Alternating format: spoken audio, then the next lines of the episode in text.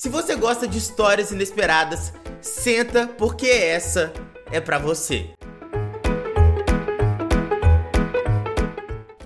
Aquele mesmo Charlie Chaplin, o cara que ajudou a criar o cinema que conhecemos hoje e influenciou diretamente um século inteiro de produção cultural do Ocidente, também foi um dos maiores investidores da nossa história. Charlie Chaplin nasceu em Londres, filho de um pai alcoólatra e uma mãe deficiente mental. Sua infância foi cercada de miséria. Cresceu junto com seu irmão em um cortiço em um dos bairros mais pobres de Londres. Chaplin tinha uma forte veia artística e desde muito jovem fazia suas primeiras apresentações nos teatros londrinos. Aos 19 anos, ele assinou seu primeiro contrato. E a empresa com quem ele assinou o contrato levou ele diretamente para os Estados Unidos, uma região muito promissora para jovens talentos. E foi justamente lá que sua carreira decolou. Em 1914, ele fez sua primeira aparição em um filme, e não demorou muito para ele criar o seu grande personagem, o Carlitos ou o The Trump, nos Estados Unidos. Com sucesso absoluto de seu mais novo personagem, Chaplin passaria a dirigir, produzir e atuar em seus próprios filmes. Avançando um pouco no tempo, estamos na década de 20. Charlie Chaplin já havia criado sua própria produtora de filmes, a United, e aumentava cada vez mais sua popularidade e, consequentemente, sua fortuna. E na mesma época, a bolsa de valores era uma febre absoluta. Durante nove anos, a Bolsa de Nova York teve altas absurdas, impulsionadas principalmente por políticas governamentais, propaganda acerca dos supostos ganhos fáceis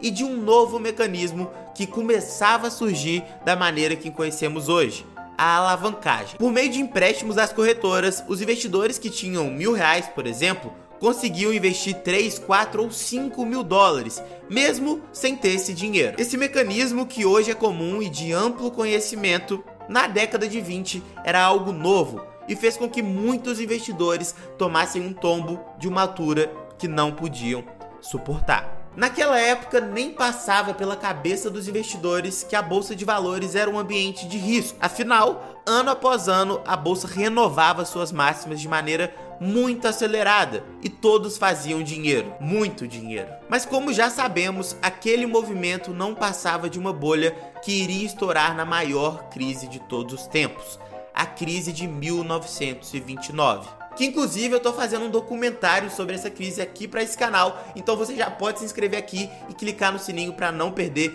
quando esse documentário sair aqui. Mas o fato é que um ano antes do crash de 29, após ler um relatório do banco Merrill Lynch, Charlie Chaplin decide vender suas ações e comprar ouro. E o que aconteceu? No dia 28 de outubro de 1929, a bolsa de Nova York caiu 12,82%. E um dia depois, no dia 29 de outubro de 1929, despencou mais 11,73%.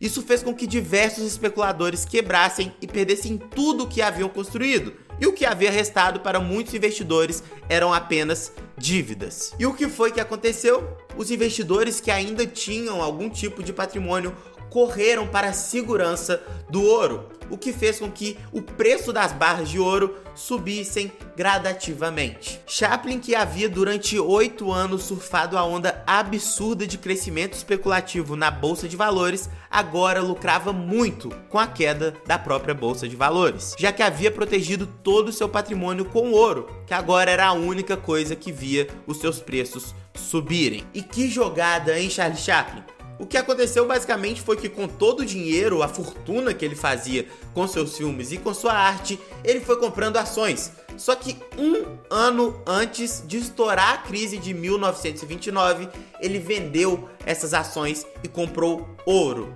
justamente a única coisa que preservaria o valor do dinheiro ao longo da década de 30, a famosa década perdida. Em 1977, quando Chaplin morreu, ele deixou para os seus 11 filhos o equivalente a cerca de 10 bilhões de reais e grande parte dessa fortuna foi conquistada devido a seus bons investimentos e principalmente pela jogada feita em 1929. Charlie Chaplin! Por essa você não esperava, né? E se você gostou desse vídeo, eu tenho certeza que você vai gostar também desse aqui. Um abraço e valeu!